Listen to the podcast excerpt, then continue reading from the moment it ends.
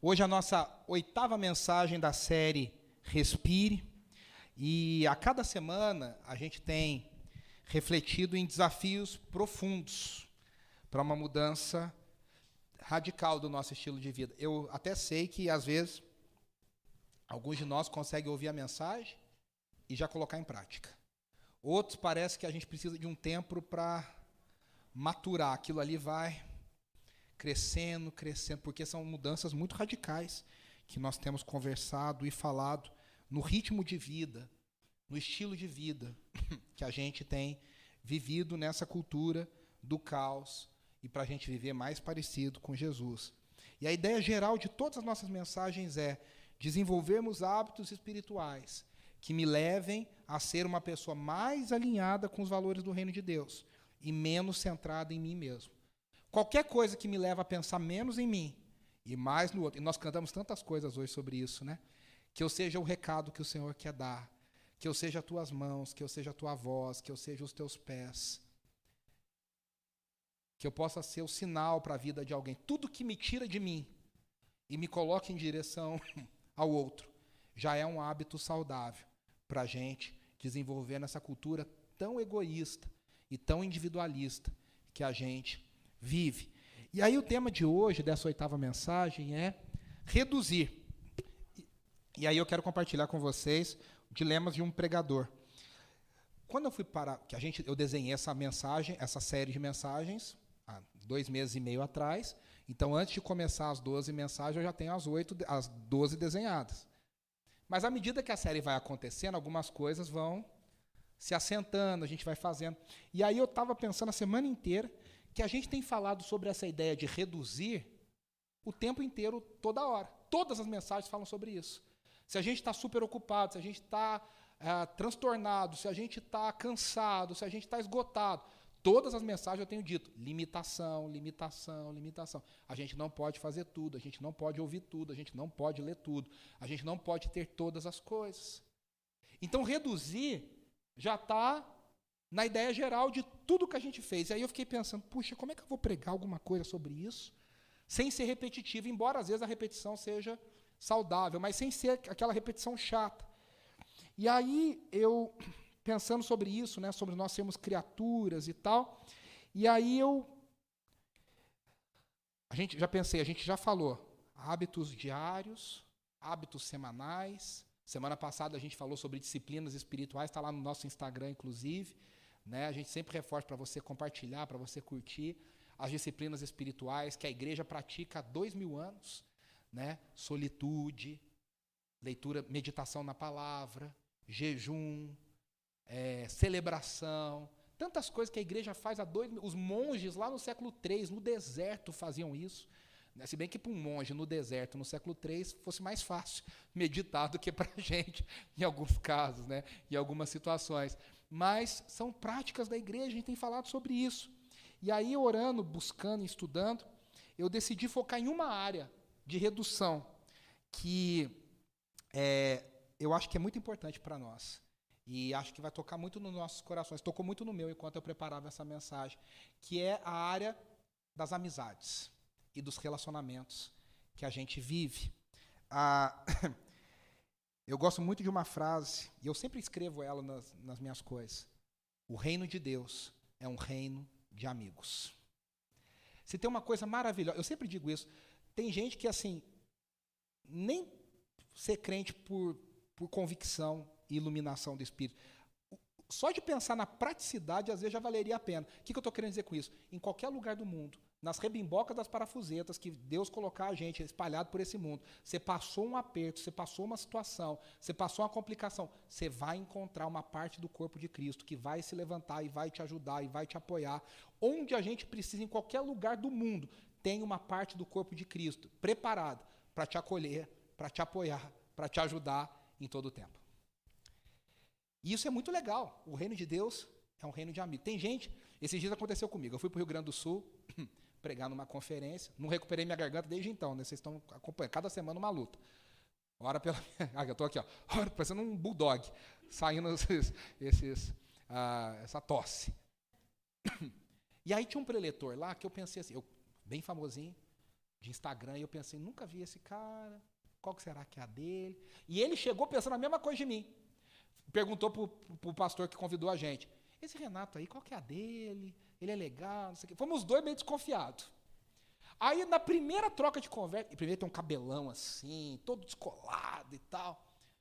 Aí ele, eu falei, cara, eu gostei desse cara. Resumo, em um dia e meio que a gente ficou junto, parecia que a gente era amigo de infância. No último dia, ele virou para mim na porta do, do elevador do hotel e falou para mim assim: Cara, eu gostei muito de você. Eu nem costumo gostar tanto das pessoas hoje em dia mais. Mas de você eu gostei. Eu falei, cara, é a mesma coisa eu. Porque sabe, sabe o que eu estou querendo dizer o seguinte? Tem gente que a gente reconhece, você não conhece, você nunca viu, você não tem nada, mas algo de Deus bate em você e bate nessa pessoa, você fala assim: essa pessoa tem uma, algo parecido comigo. A gente tem uma aliança, embora ele seja todo diferente em tantas coisas.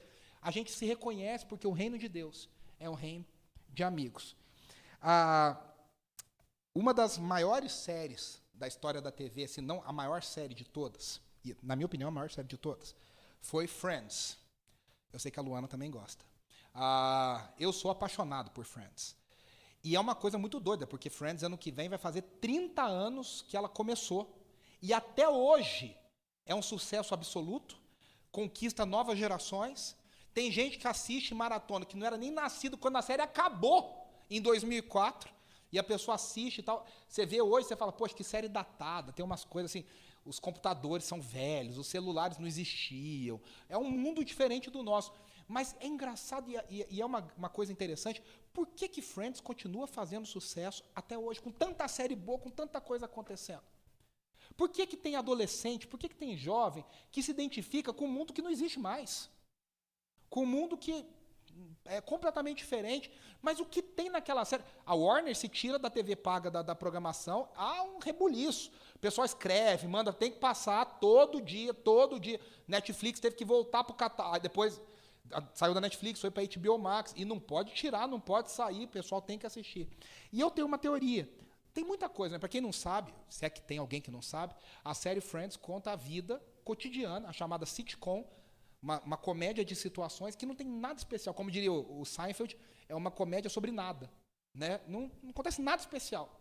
Mas acontece tudo de especial. A vida vai acontecendo de seis amigos: Mônica, Rachel, Phoebe, Ross, Joey e Chandler.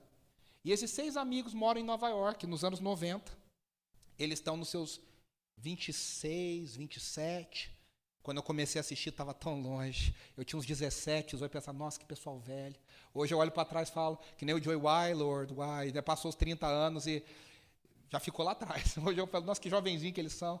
É, e os desafios pessoais, amorosos e profissionais. E eu penso, por que essa série faz tanto sucesso? E eu tenho uma teoria, acho que muita gente compartilha, que o sucesso dessa série é que esses seis amigos, com seus erros, com seus defeitos, com a sua agenda muito liberal, eles cumprem o que a música de abertura diz: I'll be there for you. Eu estarei lá por você. Eles são amigos verdadeiros, presentes na vida uns dos outros. Ao longo das temporadas, muitas vezes, entre escolher um namorado e o amigo, eles escolhem um amigo. Entre escolher a, a, um trabalho e o amigo, eles escolhem os amigos. Eles estão juntos o tempo inteiro, eles estão juntos o tempo inteiro participando da vida um dos outros. E a gente inconscientemente olha para isso e pensa: eu queria um amigo assim. Eu queria um grupo de amigos assim. Eu queria fazer parte de algo tão legal como essas pessoas. Todos nós queremos amigos fiéis, amigos presentes. Como diz a música tema de Toy Story, Amigo, estou aqui. Amigo, estou aqui. E a letra diz, né? Se a fase é ruim e são tantos os problemas que não têm fim, não se esqueça que ouviu de mim. Amigo, estou aqui. Aí eles continuam. Os seus, os seus problemas são meus também. E isso eu faço por você e mais ninguém. Eu quero ver é o seu bem. Amigo é coisa séria, pois é coisa do coração. O tempo vai passar e os anos vão confirmar as três palavras que proferi: Amigo, estou aqui. Eu não podia falar de duas músicas de amigo sem citar uma terceira, do meu grande amigo de fé, meu irmão camarada Roberto Carlos, que escreveu para o seu agora falecido amigo Erasmo Carlos. E é muito bonita essa letra. O Roberto escreveu para Erasmo assim: Você, meu amigo de fé, meu irmão camarada. Aí ele diz assim: Aquele que está do meu lado em qualquer caminhada. Me lembro de todas as lutas, meu bom companheiro. Você tantas vezes provou que é um grande guerreiro. Essa frase é muito bonita. O seu coração é uma casa de portas abertas. Amigo, você é o mais certo das horas incertas. Às vezes, em certos momentos difíceis da vida, que precisamos de alguém para ajudar na saída, a sua palavra de força, de fé e de carinho me dá a certeza de que eu nunca estive sozinho. Tem uma música muito famosa gravada por Paul Simon e Garfield, regravada no mundo inteiro milhões de vezes, até o Michael W. Smith regravou essa música. E ela diz: Like a bridge over troubled waters. Como uma ponte sobre águas turbulentas, eu estarei lá por você. Tudo que nós queremos na vida é um amigo assim, um amigo leal, um amigo fiel. e aí, em tempos de redes sociais, a gente nunca teve tanto amigo, ao mesmo tempo que a gente nunca foi tão superficial nas nossas amizades. Quando eu conheci a Andressa, eu vou contar uma coisa para vocês. Em 2009, a Andressa era minha aluna. e aí a gente se conheceu, ficou amigo lá no seminário, a prima dela também e tal. E aí era a época do Orkut. E meu Orkut estava lotado. Vocês lembram que o Orkut tinha um limite de 999 pessoas. Travava. E o meu, eu me achava nessa época, tinha 999 amigos. Aí, na primeira noite, ela mandou um recadinho assim: tira alguém do teu Orkut e me adiciona. Eu falei, essa menina tá com má intenção. Ela jura de pé junto que não. Brincadeira, ela não estava. Mas ela fez isso de verdade. E, porque eu sou um amigo muito legal mesmo, modéstia à parte. E aí, a, a gente tem, né, 5 mil pessoas, 4 mil e tantos seguidores, e não sei o que lá. E, na verdade, quando a gente precisa mesmo, muitas vezes nós não temos ninguém. Você já passou aquela situação bem estranha que você encontra uma pessoa que está no teu Facebook e você não sabe o que falar com essa pessoa? Ela tem um amigo de Facebook, você vê o story dela, você sabe o nome da família, você vê onde a casa onde ela mora, mas na hora que você encontra, você lembra que você não tem nada a ver com essa pessoa. Que você não tem assunto, você não tem o que. Você não pode falar para ela, e aí tua mãe, que você não vai falar, eu fico lá stalkeando as tuas redes sociais. Você não pergunta nada, você descobre que você não tem nada a ver. Aí eu achei uma, uma reportagem da Super Interessante, revista Super Interessante, é uma matéria já antiga, de 2011. Mas ela tem muita coisa interessante. E eu quero ler algumas frasezinhas. A matéria se chama Como a internet está mudando a amizade. E ela fala assim: Há diversos estudos comprovando que interagir com outras pessoas, principalmente com amigos, é o que mais fazemos na internet. Eu me lembro lá nos primórdios da internet, isso lá em 97, século passado, outro milênio, 97, 98, a gente, adolescente na igreja, no final do culto, a gente fala assim: vamos para casa e a gente se fala no ICQ. Que a gente não queria conversar pessoalmente, a gente queria conversar no ICQ. Aquele que fazia o. Ah, oh. Lembra do, do ICQ? Você tinha um número, me passa o teu número. Aí era um número gigante assim. Você passava o número. Você estava lá com o teu amigo. Você falava, vou para casa para a gente conversar no ICQ. Né? Então, desde sempre, a gente sempre quis conversar com pessoas. A internet, diz a matéria, é a ferramenta mais poderosa já inventada no que diz respeito à amizade. Está transformando as nossas relações tornou muito mais fácil manter contato com os amigos e conhecer gente nova. Se bem usada, a internet é muito interessante. Eu participo de um grupo lá de Poços de Caldas, da cidade que eu nasci, e vira e mexe tem alguém que escreve assim: Gente, eu estudei no Colégio Pelicano em 1987. Eu estudava na sala da professora tal, eu perdi o contato com o pessoal. Tem alguém aqui dessa. E aí vai encontrando, oi, fulano, eu estudei com você, e não sei o quê. É muito legal que você vê. Eu, eu vou xeretando os comentários, né? Para ver lá, nossa, tua mãe morreu, não, meu pai não sei o que lá e tal. Então isso é muito legal. Né? A gente não depende mais do Gugu para encontrar a pessoa perdida da família. Hoje, nas redes sociais, você, se dependesse do Gugu também, infelizmente, hoje não ia dar mais. É, a gente encontrar as pessoas e fazer gente nova. Aí ele fala assim, a matéria. A internet raramente cria amizades do zero. Na maior parte dos casos, ela funciona como potencializadora de relações que já haviam se insinuado na vida real.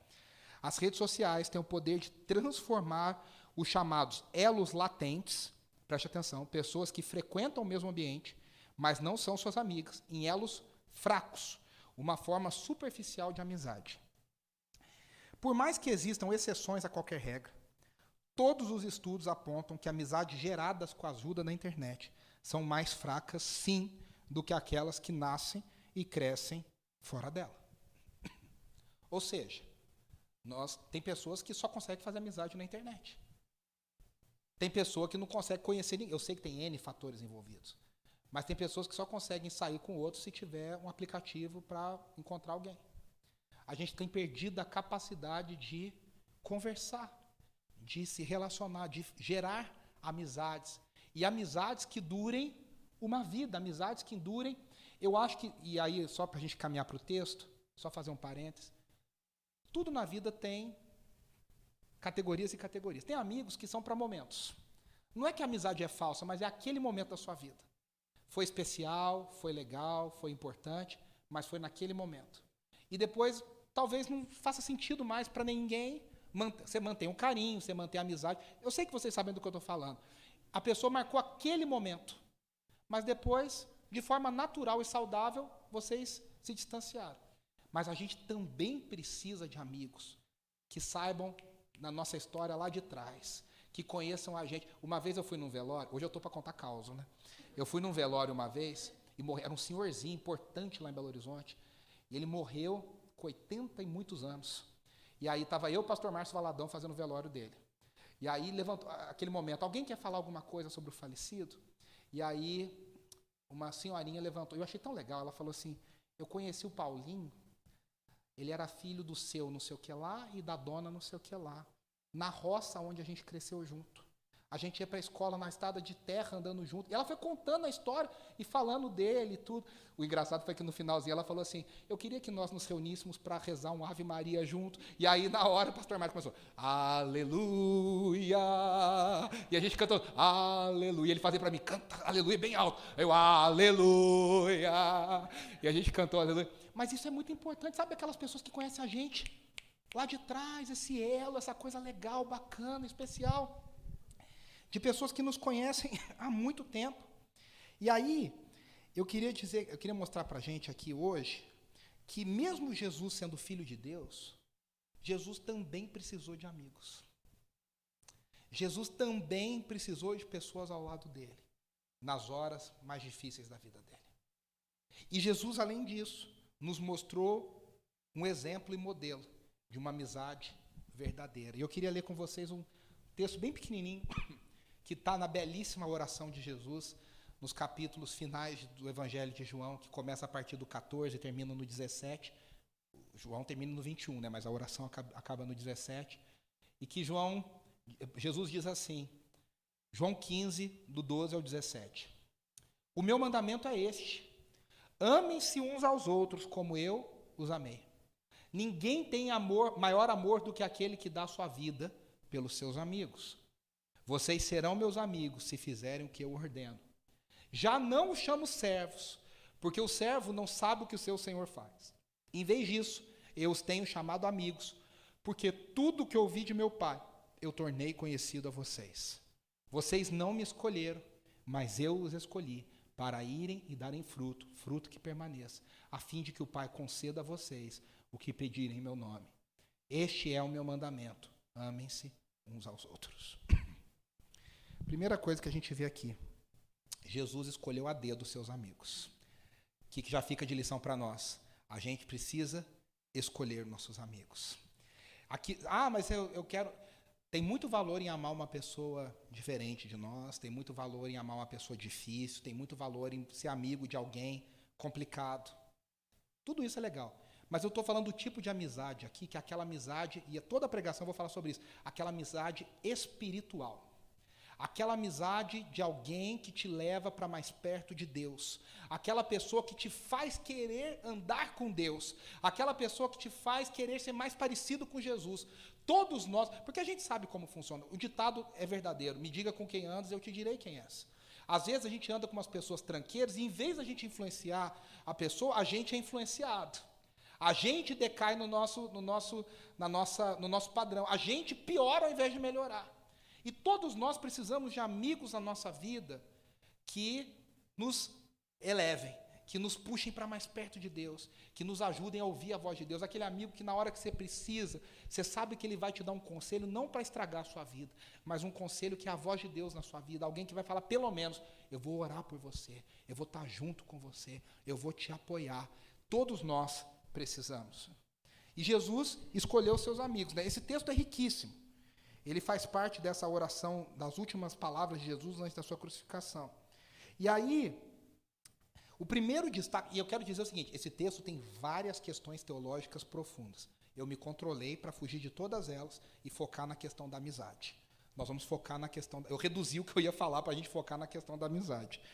O primeiro ponto é que Jesus ativamente escolheu seus amigos. Jesus não pegou quem estava na beira do caminho e falou assim: ah, vai ser esse aqui. Como que eu te provo isso, né? Aqui, claro, há uma discussão mais profunda sobre eleição, predestinação, soberania. Mas o grande fato é que Jesus, a Bíblia nos mostra que Jesus ativamente escolheu com quem ele iria passar mais tempo e com quem ele ia compartilhar os segredos mais profundos que o Pai colocou no coração dele. Então, Jesus, agora, no contexto geral de João capítulo 15, um dos textos mais conhecidos do Evangelho, Jesus diz: Eu sou a videira, vocês são os ramos. Ou seja, vocês estão conectados em mim. E aí, os discípulos, e cá entre nós, não é difícil pensar nisso, porque várias vezes eles fizeram isso, poderiam pensar: caramba, a gente é especial mesmo. A gente é bacana mesmo. A gente escolheu bem o nosso amigo, a gente escolheu bem quem a gente ia seguir, a gente escolheu bem o nosso mestre. E Jesus acaba com a festa e diz: Não foram vocês que me escolheram, mas fui eu que escolhi vocês. Ou seja, se vocês tinham algum mérito, não tem nenhum, porque quem escolheu vocês fui eu. Quem escolheu vocês fui eu. E aqui, essa escolha não foi uma escolha qualquer. Lucas capítulo 6, nos versículos 12 a 16, diz: Num daqueles dias, Jesus saiu para o monte a fim de orar. Veja, e passou a noite orando a Deus. Por que, que ele passou a noite? Porque no dia seguinte ele escolheu os doze amigos, os doze discípulos que iam andar próximo dele nos próximos três anos. Por que doze?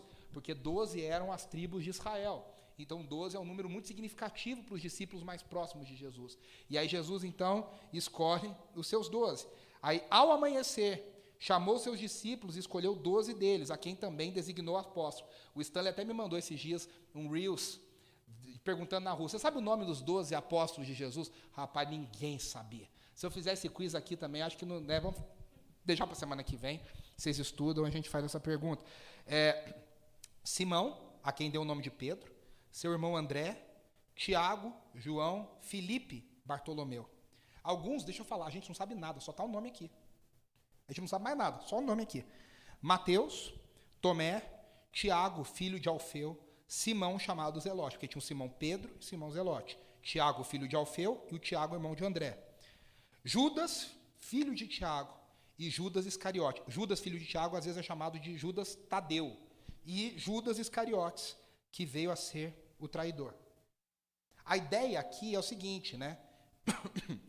Os servos obedecem sem saber qual é o coração do seu senhor. O amigo obedece, no caso que Jesus está falando aqui, mas conhecendo o coração do Senhor, sabendo o que se passa no coração de Jesus. Ah, o que, que significa isso? Jesus está dizendo: Eu compartilhei com vocês, nesses três anos, segredos do coração de Deus sobre a salvação, sobre o reino de Deus, sobre o plano de salvação. Os profetas profetizaram e não sabiam como isso ia acontecer. E agora, esses pescadores, esses homens humildes, esses coletores de impostos, essas pessoas humildes, têm diante de si a revelação. Eles não entenderam, demoraram um tempo, demoraram até o Espírito Santo descer no Pentecostes para entender, mas Jesus falou para eles segredos de Deus que os maiores profetas de Israel não tiveram. Por isso que Jesus disse: João Batista não teve profeta maior, mas de todos os nascidos de mulher, João Batista é o menor. Você fala que ou ele é o maior ou ele é o menor. Jesus está dizendo, a partir de agora ele é o menor, porque agora todo que vier já sabe o desenho de salvação, já tem a mensagem do reino, já sabe aquilo que vai acontecer. E aí a gente começa a entender que há uma. Jesus estabeleceu uma, uma diferentes esferas de amizade. E aqui eu preciso dizer uma coisa: obediência, obediência, não é o que faz cristãos serem amigos de Deus. A gente não obedece para ser amigo de Deus. A gente obedece porque a gente já é amigo de Deus. A obediência não é uma necessidade, a, obediência é uma característica dos que são cristãos.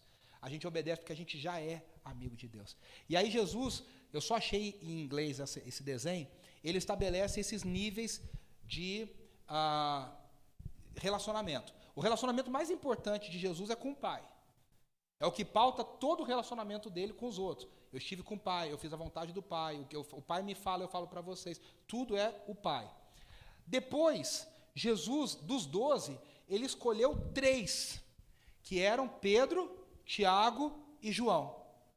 Esses três, em inglês tem uma expressão que é o inner circle, né? É aquele círculo mais íntimo de Jesus.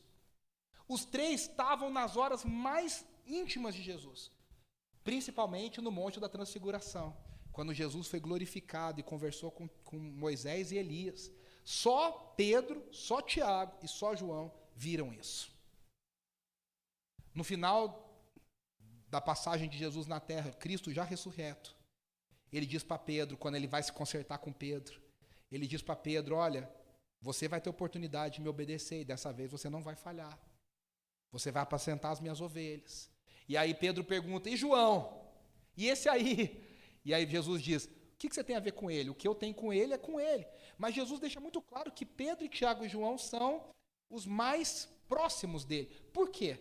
Quando a gente vê a história de Atos, a gente percebe quais são as três principais lideranças da igreja no início da igreja.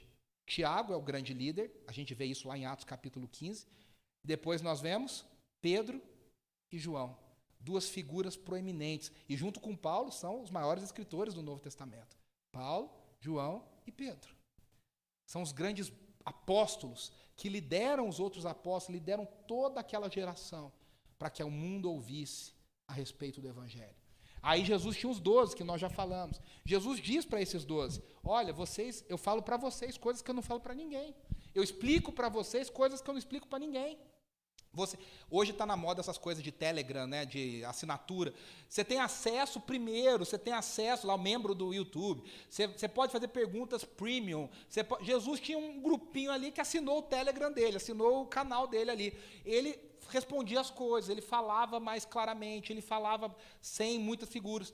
Jesus falava aos 12. Aí depois ele tinha os 72. 72, quando acontece? A Bíblia fala lá em Lucas capítulo 10 que Jesus envia esses 72 discípulos para pregar o evangelho e dá várias instruções sobre como eles deveriam se pautar, como deveriam se pautar. Mas esses 72, talvez os 12 estivessem envolvidos, os outros 60 não faziam parte do círculo íntimo de Jesus, mas faziam parte de um círculo um pouquinho maior de Jesus. E por último, Jesus tinha as multidões. Você já parou para pensar se Jesus quisesse conversar com cada um da multidão? Se Jesus fosse dar a mesma atenção para cada um, se Jesus fosse. Não tinha vida suficiente. A eternidade ia ser pequena para tudo que ele tinha que fazer. Então Jesus muito claramente estabeleceu as prioridades. Tem gente que acha que ser cristão é ser, tem que ser amigo igual de todo mundo. Eu sempre digo isso não existe, gente. Amar uns aos outros não significa ter o mesmo nível de intimidade com todo mundo. Toda igreja tem essa situação, né? Ah, tem a panelinha, fulano.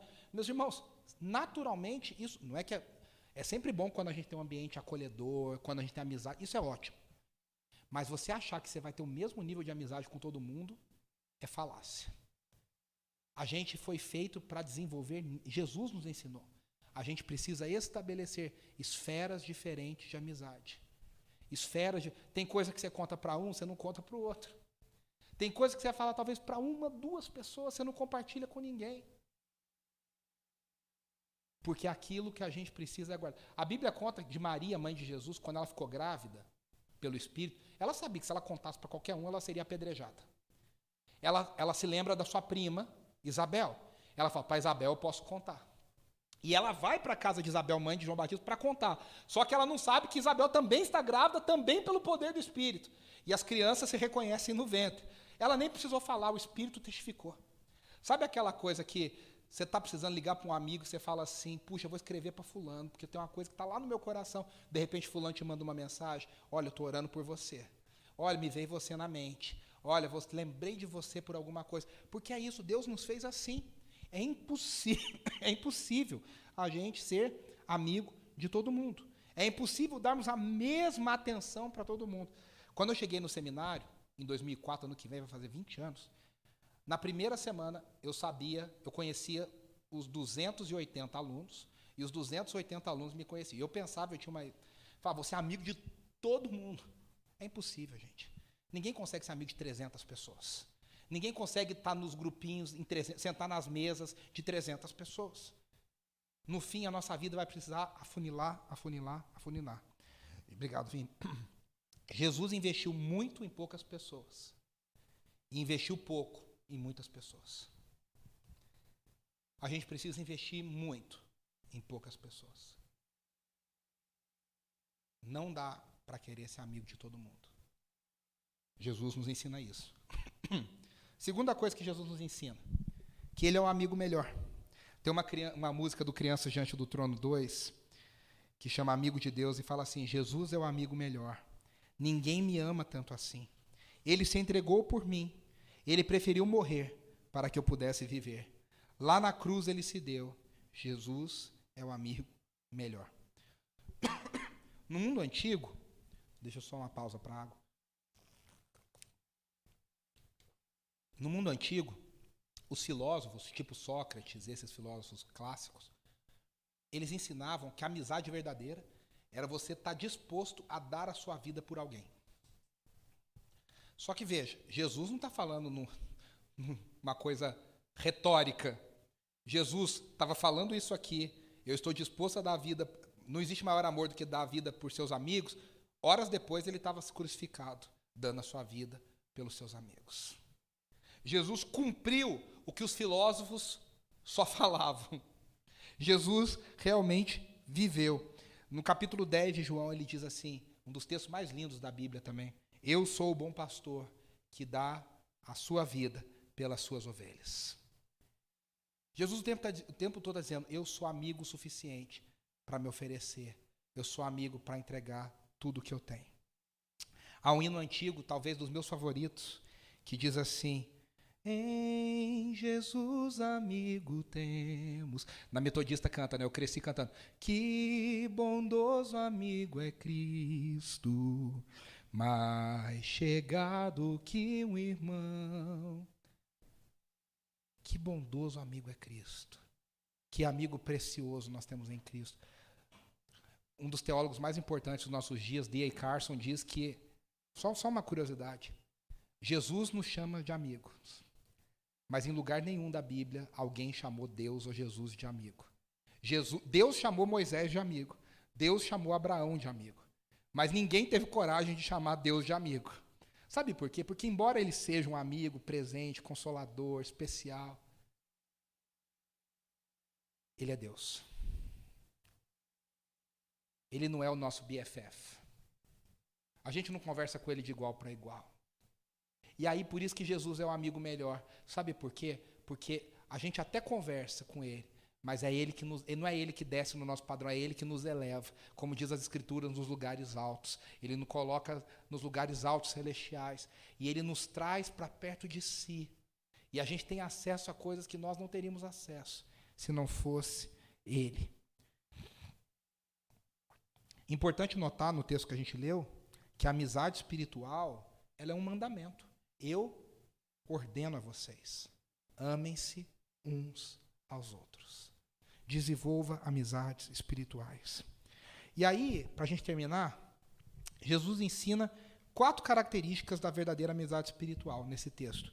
Aqui eu me baseei no ensino do pastor e escritor Charles Swindoll, um dos maiores escritores cristãos do nosso tempo. Ele propõe esses quatro princípios sobre a, a, verdadeira amizade espiritual, baseada em João capítulo 15. A disposição ao sacrifício pessoal, a dedicação a objetivos mútuos, a mútua confidencialidade e o desejo compartilhado por ser bem-sucedido. E eu quero falar rapidinho sobre cada um. Primeiro, a disposição de colocar o outro na frente de si. A amizade verdadeira e espiritual é aquela que Deus nos capacita a gente colocar o interesse do outro à frente do nosso. A gente amar mais o outro do que a gente. A gente controlar o nosso ego e colocar a máxima expressão do amor que diz nesse texto. Aqui no grego é a palavra ágape, o amor doador, o amor verdadeiro em ação. É eu amar alguém ao ponto de colocar o interesse dessa pessoa acima do meu. Tem um exemplo na Bíblia que é muito bonito, está lá em 1 Samuel 18:1, na Almeida 21 diz assim: Depois que Davi terminou de falar com Saul, Jonatas se tornou muito amigo de Davi. Jonatas era filho do rei Saul. Saul nesse momento odiava Davi, queria matar Davi. Jonatas, aí olha, se torna amigo de Davi e salva Davi. E olha o que diz: "E Jonatas o amou como a si próprio". Aí você fala: ah, como é que ele amou como a si próprio? Simples. Se Davi vivesse, Jonatas não seria rei. Se Davi morresse, Jonatas seria rei. Davi só viveu porque Jonatas colocou Davi acima do desejo dele de ser rei. Por isso, aqui está o segredo. Davi o amou, Jonatas o amou como a si próprio. Sabe aquele amigo que você ama, que Deus coloca um amor, que Deus derrama um amor, que você consegue colocar além de você. Esse é o alvo, a verdadeira amizade. Não mantém um registro. A verdadeira amizade nunca taca na cara. Você faz e não fica anotando numa lixinha. Olha o que eu fiz aqui. Trequinho, não sei o que.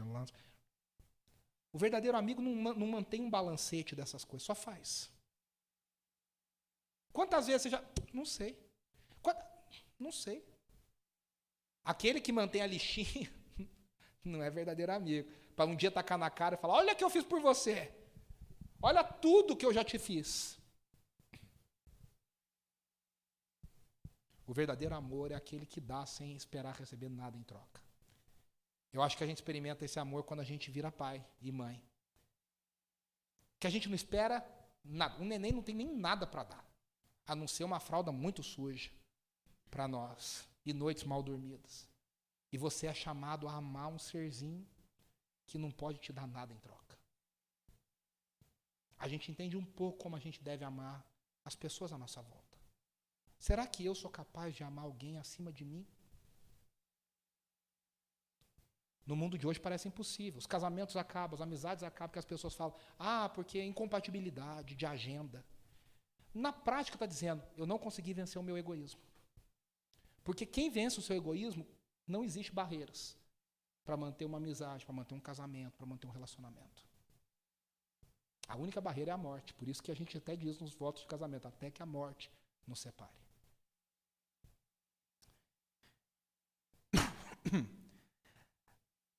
A amizade de Cristo com seus amigos também muda o meu entendimento sobre a minha própria vida e os meus objetivos. Quando eu tenho Cristo como modelo, eu falo, cara, isso aqui, o meu, meu modelo é outro. O meu padrão é outro. Segundo lugar, se somos amigos do Senhor, devemos nos dedicar aos seus objetivos. O que, que significa amizade espiritual? Embora cada um tenha a sua individualidade, há um objetivo em comum. Para você ter esse tipo de amigo de fé, de irmão camarada, essa amizade especial, espiritual, vocês precisam ter algo que une vocês. Seja o chamado, seja uma vocação, seja um objetivo uh, familiar. Alguma coisa tem que unir, vocês têm que trabalhar, porque essa amizade é aquela que vai levar ambos no mesmo objetivo. Ah, eu sou um, ela é outra, eu sou um, ele é outro. Tudo bem. Cada um é um, mas há algo que une algo que une. Por isso que Jesus diz, aqui no versículo 14: Vocês serão meus amigos se fizerem o que eu ordeno. Qual que é o objetivo em comum? Fazer o que Jesus ordenou. Qual que é o objetivo em comum? Cumprir a palavra de Deus. Aquilo que Deus espera de nós. Nada melhor do que ter alguém do teu lado falando, você vai cumprir o que Deus quer que você cumpra. Sabe aquele dia que você está desanimado, que dia você fala, tá, tá, não estou cansado, eu vou sentar no banco da igreja, você mais um, tá tudo bem. Tem alguém para falar para você, você vai cumprir aquilo que Deus espera de você. Você não vai desistir. Você vai permanecer. Você vai lutar. Em terceiro lugar, Jesus fala que a verdadeira amizade espiritual tem uma troca verdadeira, essa mutualidade, essa confidencialidade. Ele diz assim, né? No versículo 15: Já não chamo servos, porque o servo não sabe o que o Senhor faz. Eu tenho chamado de amigos, porque tudo que ouvi de meu Pai eu tornei conhecido a vocês. Não tem como ser um amigo espiritual sem compartilhar do coração.